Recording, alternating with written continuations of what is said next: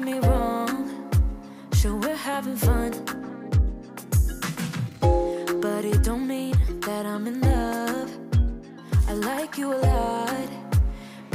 Bienvenidos una semana más a Alfa Positivo, gracias por estar ahí al otro lado. Unas semanas en las que estamos viviendo como todas las grandes empresas del mundo están presentando resultados. En general, unos resultados bastante buenos. Por ejemplo, el de Amazon, que ha crecido beneficios un 220%, o el caso de Google, que ha crecido un 162%. Pero también tenemos ejemplos como el de Apple con un crecimiento del 110% o Facebook con uno del 94% y por último Microsoft con un crecimiento del 44%. Sí que es verdad que hay otras empresas que no han conseguido crecer tanto o no tanto como se esperaba, como es el caso de Twitter, de Netflix o de Spotify. Pero uno de los resultados que más me ha llamado la atención, al menos a mí, ha sido el de Starbucks. En este último trimestre, las ventas que ha generado cada Starbucks en Estados Unidos han crecido un 9%, y eso a pesar de que se han producido un 10% menos de transacciones. Es decir, que este crecimiento se ha producido por un incremento del ticket medio, de lo que gasta el cliente en cada compra de media, que en concreto ha crecido un 21%. A nivel internacional ha sido un poco diferente. En China, por ejemplo, donde Starbucks tiene una gran presencia, estas ventas comparables han crecido un 90%, pero impulsadas principalmente por el aumento de las transacciones, ya que en China eh, la pandemia y el confinamiento llegaron antes que a América, por lo que en el mismo periodo de 2020 las ventas en China fueron realmente malas. Una de las cosas que me ha sorprendido al mirar un poco más en profundidad los resultados es que a lo largo de 2020 las ventas de Starbucks solo han caído un 10%. Un 10% cuando estamos hablando de tiendas físicas que venden café, en un periodo en el que la gente ha pasado más tiempo que nunca encerrada en casa. Si estuviéramos hablando de McDonald's o de alguna otra cadena de comida rápida, lo puedo entender, porque han podido seguir vendiendo comida con los servicios de reparto a domicilio. Pero con el café, bueno, pues esta semana he estado buscando todas estas respuestas y me he encontrado cosas muy interesantes, así que en este episodio vamos a ver cómo funciona Starbucks y vamos a intentar explicar cómo ha sobrevivido a la pandemia de esta manera y también hablaremos de algunas estrategias competitivas de esta empresa que puede que no conozcas.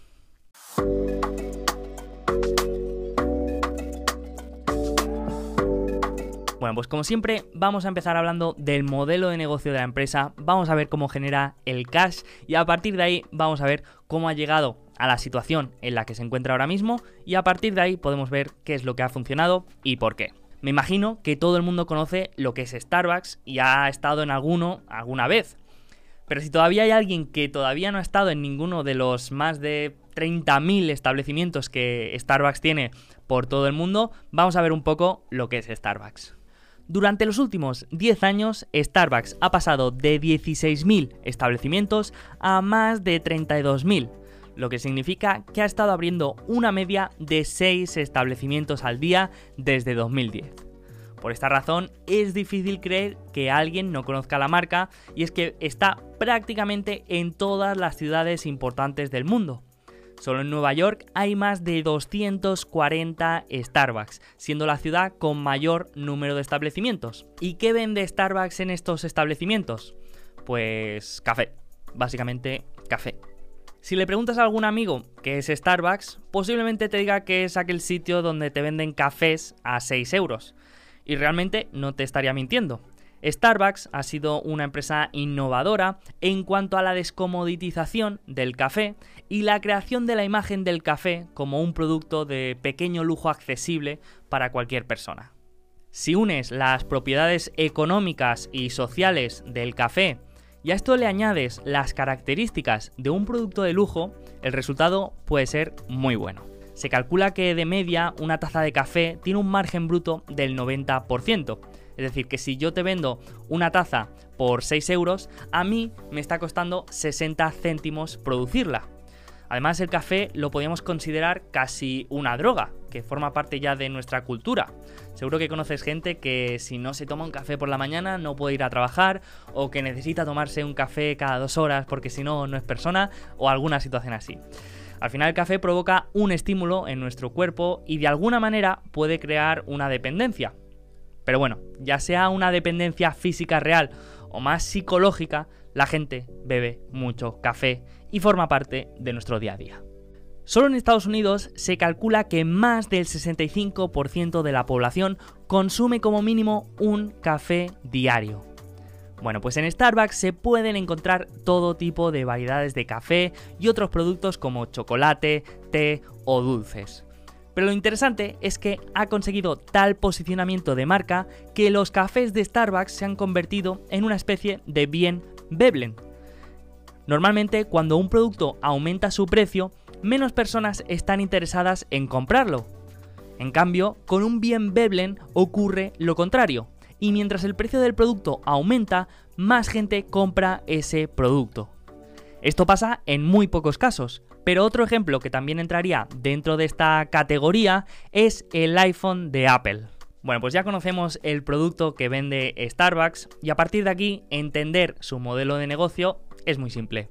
Starbucks funciona de una manera muy similar a McDonald's, para que nos hagamos una idea. Tienen sus propios productos, su imagen de marca, su modelo operativo, y con estos activos van abriendo establecimientos por todo el mundo siguiendo el mismo modelo de gestión. De manera que un cliente que vaya al Starbucks de Chicago o al Starbucks de Minnesota tenga la misma experiencia o que sea lo más parecida posible. La principal diferencia respecto a McDonald's es que McDonald's franquicia la mayoría de sus establecimientos, mientras que Starbucks es lo contrario, y la gran parte de los Starbucks que hay por el mundo los gestiona la propia empresa. Cuando una empresa franquicia su marca, significa que cualquier persona puede abrir un establecimiento bajo la marca de Starbucks o McDonald's en este caso. Y gracias a eso tiene todas las facilidades que la empresa le puede proporcionar a cambio del pago de unas comisiones llamadas royalties, y a cambio también de seguir una serie de protocolos y medidas de gestión. En el caso de Starbucks, aproximadamente la mitad de sus establecimientos están en manos de la compañía y el 80% de sus ingresos provienen de estas cafeterías autogestionadas, mientras que el 20% restante proviene de los royalties y las comisiones de las cafeterías licenciadas o franquiciadas. Esta fue una de las grandes decisiones que tomó Howard Schultz, antiguo director ejecutivo y fundador de la empresa en 2003. Creemos que la mejor manera de crear una cultura alrededor de unos valores universales es a través de la gestión de nuestros propios establecimientos y de incentivar a cada empleado para que piense como propietario de esa cafetería. Cada uno de estos establecimientos tiene un coste medio de apertura de 700.000 dólares en Estados Unidos y 300.000 en China. En ambos casos, el periodo de recuperación de esa inversión es de menos de año y medio.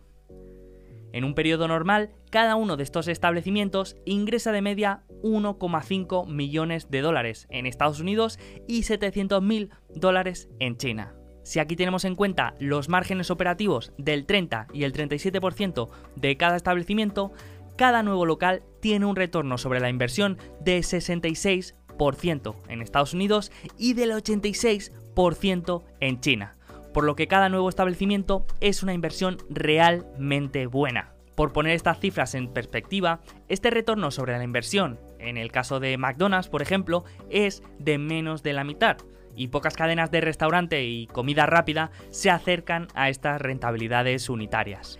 Esto significa que cada dólar que invierte Starbucks en abrir una nueva cafetería añade entre 10 y 15 dólares de valor a la compañía. Esto explica el increíble ritmo de apertura de nuevos Starbucks durante los últimos años y también explica lo bien que lo ha hecho la cotización de la empresa a lo largo del tiempo. Pero podríamos pensar que este crecimiento tiene un límite y que después de abrir tantos establecimientos, Starbucks ya no puede seguir creciendo. Pero como vamos a ver, esto no es así del todo.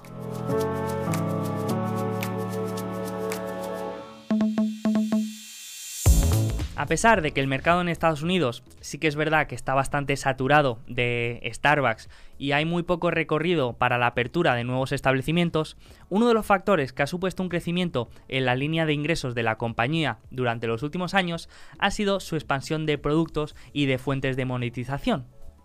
Mientras que históricamente Starbucks ha generado la mayoría de sus ingresos de la venta de bebidas de café en sus establecimientos, actualmente esta generación de ingresos proviene de varias fuentes. Seguro que te suena ver en las neveras de muchos supermercados bebidas de café de la marca Starbucks preparadas ya para beber. Esto se debe a una colaboración con Pepsi Cola Company, la empresa distribuidora de la bebida Pepsi. Esta colaboración lleva en pie más de 20 años, pero no fue hasta 2016 cuando empezaron a producir más variedad de productos como frappuccinos, café helado, refrescos y otros productos más variados. Otra colaboración más reciente ha sido la que se ha producido con Nestlé, en 2018, Starbucks y Nestlé firmaron un acuerdo por el que Starbucks le cedía los derechos de marca a Nestlé para la venta de productos empaquetados con la marca Starbucks a cambio del pago de unos royalties sobre esos beneficios.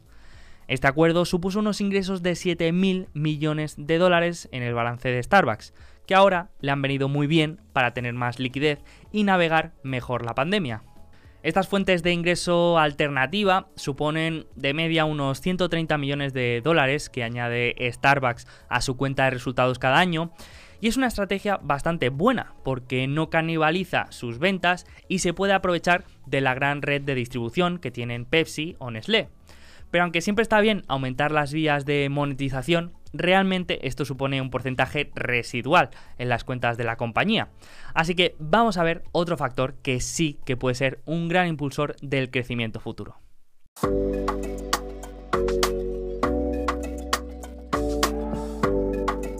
Conforme el mercado estadounidense ha ido llegando a su nivel de saturación, la empresa ha tenido que buscar otras vías de crecimiento y la más obvia, por supuesto, ha sido la expansión internacional. Así que, a pesar de que Starbucks es una historia empresarial con raíces muy americanas, el futuro está en el crecimiento de establecimientos en países de Europa o de Oriente. En países como China o India, el consumo de café de Starbucks puede verse como una especie de señalización de estatus. Esto es especialmente relevante porque estamos hablando de dos de los países con mayor población del mundo y en los que la penetración de Starbucks todavía es muy baja. Actualmente, el 43% de los establecimientos de Starbucks se encuentran fuera de Norteamérica, con un total de 14.300 cafeterías a lo largo del mundo. De estas, unas 4.700 se encuentran en China, por lo que ya es el segundo mercado más importante para Starbucks y el que mayor potencial tiene de crecimiento futuro. De hecho, el Starbucks más grande del mundo se encuentra en Shanghai. Tiene una superficie total de 2.800 metros cuadrados y se pueden encontrar tres cafeterías especializadas, experiencias de realidad aumentada y zonas temáticas relacionadas con los productos de la empresa. A pesar del aumento de competición con compañías como Looking Coffee, y aunque es cierto que el éxito de Starbucks ha provocado inevitablemente un aumento de la competencia local, es difícil que llegue a ser preocupante para la empresa. Si las copias y la competencia fueran un problema, China no sería el mayor mercado de lujo del mundo, ya que es el mayor productor de falsificaciones.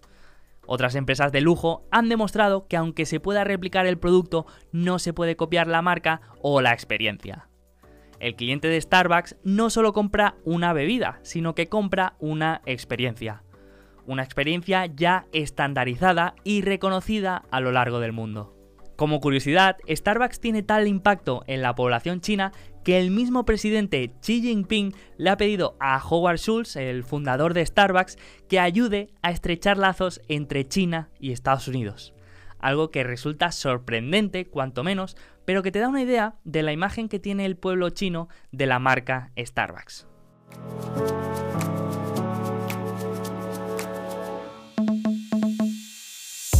Bueno, pues ya hemos visto el atractivo del modelo de negocio de Starbucks, su poder de marca, el aumento de vías de monetización y el potencial de crecimiento en países como China. Pero si tenemos que hablar de una estrategia que ha funcionado increíblemente bien, esta ha sido la de la aplicación móvil y el programa de pagos y de recompensas. Bueno, ¿y cómo funciona este programa de pagos y de recompensas? Bueno, pues al final esto no es más que una estrategia a nivel de empresa con el objetivo de aumentar la recurrencia de compra de los clientes de Starbucks. Una parte de esta estrategia, por ejemplo, son las tarjetas regalo. Estas tarjetas que puedes comprar y usar para comprar alguna cosa, usarla en algún establecimiento. Bueno, pues Starbucks tiene sus propias tarjetas regalo y la verdad es que no le han funcionado nada mal. De las 15 tarjetas regalo más compradas de Estados Unidos, la de Starbucks es la única del sector restauración. Actualmente es la sexta tarjeta más comprada y muchos la utilizan como regalo para aquellos que no conocen muy bien o no saben qué regalar. Aparte de la tarjeta física, la mitad de pagos en Starbucks ya se realiza a través de su aplicación móvil, en la que los clientes pueden introducir créditos y pagar con su balance de créditos de su cuenta. Este pago a través de la aplicación móvil es un win-win para Starbucks y para los clientes. Para el cliente de Starbucks, la aplicación móvil es un servicio gratuito que si utilizas para pagar obtienes ventajas como descuentos y bonificaciones. Para Starbucks también supone un gran beneficio, porque aumenta la recurrencia de compra de sus clientes y también obtiene mayor información y analítica de los gustos de sus consumidores. Si te descargas la aplicación móvil, verás que las recompensas están en el foco de atención y que está diseñado siguiendo una estrategia de gamificación, una estrategia que produce una experiencia similar a la de un juego. Una de las curiosidades que me he encontrado en la aplicación es que las mayores recompensas te las da cuando cargas créditos en tu perfil. Es decir, no cuando utilizas la aplicación para pagar el café o hacer alguna compra, sino cuando introduces dinero en tu cuenta para futuras compras. Es decir, Starbucks está incentivando a sus clientes a tener dinero en sus cuentas para pagar futuras compras. ¿Y por qué hace esto la compañía? ¿Por qué ofrece recompensas, descuentos y regalos a los clientes que introducen dinero en sus cuentas? Bueno, pues esto puede parecer una estrategia sin mucho sentido hasta que vamos al balance y encontramos una partida llamada Stored Value Card, que tiene un valor de 1.600 millones de dólares. En esta partida se reflejan las obligaciones que tiene la empresa con los clientes que han pagado por adelantado estas compras futuras a través o de las tarjetas regalo o de, de los cargos en la aplicación móvil. Es decir, que la empresa tiene 1.600 millones de adelanto de sus clientes. Esto es financiación gratuita que la empresa puede utilizar para crecer, para reinvertir en la empresa o, por ejemplo, para sobrevivir una pandemia. Pero lo divertido es que el 10% de esos fondos no se llegan a utilizar nunca. El 10% de esos fondos es de gente que o pierde la tarjeta o no vuelve a ir a un Starbucks o lo que sea, pero no utiliza sus fondos. Es decir, que de alguna manera podríamos decir que Starbucks se financia a un 10% de interés negativo, que le pagan un 10% por prestarle dinero. En 2020, este ingreso de rotura, que se llama, se ha contabilizado por 130 millones de dólares, que si os acordáis, era lo mismo que ingresaba por todos los productos de la marca Starbucks que se vendían a través de terceras partes como Pepsi o Nestlé. Y podríamos pensar que el cliente se dará cuenta de esto y poca gente lo utilizará. Pero la realidad es que la popularidad de este programa no ha hecho más que crecer y actualmente sobrepasa la cifra de 23 millones de usuarios, convirtiéndose así en uno de los programas de fidelización más exitosos de América y una de las apps más descargadas. Así que como vemos, esta estrategia corporativa dirigida a la aplicación móvil y al programa de recompensas ha sido todo un éxito. Y no solo ha aumentado la conexión entre la empresa y sus clientes, sino que también ha aumentado la recurrencia de compra de estos clientes aparte de esta maravillosa financiación artificial con el programa de prepagos. Pero todavía hay una cosa que yo no conocía y que escuché en la última llamada trimestral de la empresa.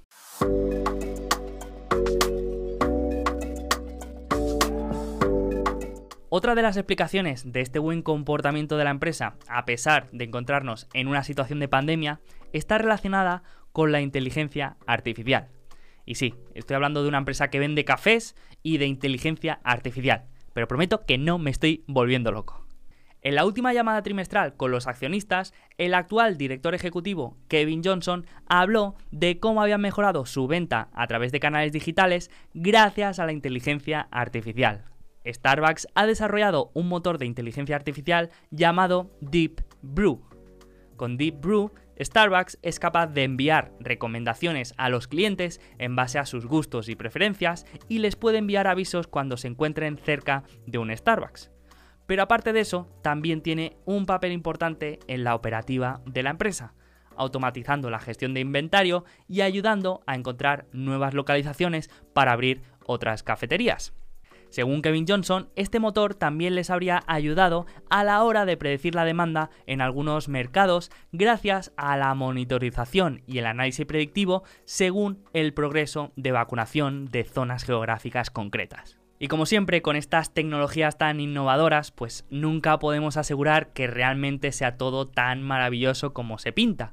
Pero lo que sí que es verdad es que con inteligencia artificial o sin inteligencia artificial, las compras a través de canales digitales representan ya un 26% del total de la compañía. Después, investigando más sobre este tema, he encontrado un artículo de 2019 escrito por el CEO de Starbucks hablando precisamente de esto.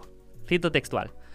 Una de nuestras aspiraciones es convertirnos en líderes mundiales en el uso de la inteligencia artificial. Y vamos a comparar nuestro progreso con el de las principales empresas tecnológicas del mundo. Ahora estamos dando los siguientes pasos para hacer realidad nuestra visión y aprovechar la inteligencia artificial para liberar a los gestores de los establecimientos de las actividades no relacionadas con el cliente y permitirle dedicarle más tiempo a conectar con los clientes es decir, liberarles de toda la parte operativa, administrativa y de gestión para que los gestores de cada establecimiento se puedan enfocar más en dar el mejor servicio posible a sus clientes, ¿no? Pero vamos a seguir. DeepBrew automatizará nuestro inventario y los pedidos para ahorrar tiempo y garantizar que siempre tengamos los artículos adecuados disponibles en cada tienda. También predecirá las necesidades de personal para garantizar que estamos preparados para atender mejor a nuestros clientes y también las necesidades de mantenimiento del equipamiento, ¿no? Todo ello para que nuestros socios puedan dedicar más tiempo a las partes gratificantes de trabajar en Starbucks, conectar con los clientes y practicar el arte del café.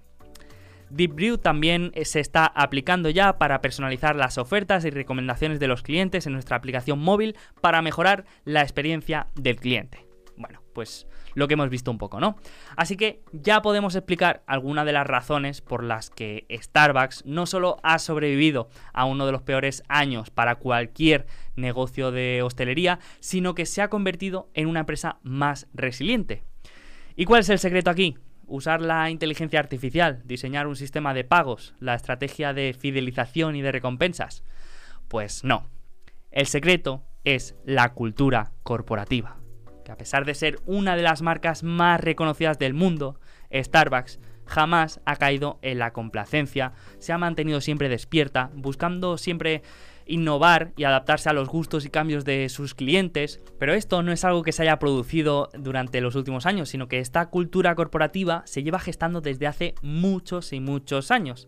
Y esta orientación a largo plazo es la que ha determinado, por ejemplo, que gran parte de los establecimientos de Starbucks sean autogestionados y no franquiciados. Otra empresa con un horizonte temporal más a corto plazo podría haber buscado el beneficio rápido intentando franquiciar toda su red de tiendas. Pero en ese escenario, Starbucks seguramente lo habría pasado mucho peor en, esta, en este escenario de COVID.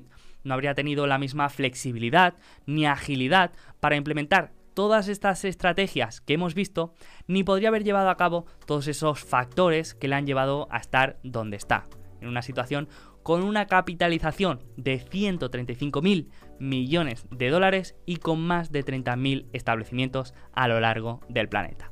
Así que espero que te haya parecido interesante este episodio. Como siempre, te agradezco que me comentes qué te ha parecido, cuál es tu opinión de la compañía y ya si quieres compartirlo en las redes, pues te invito a un café de Starbucks algún día.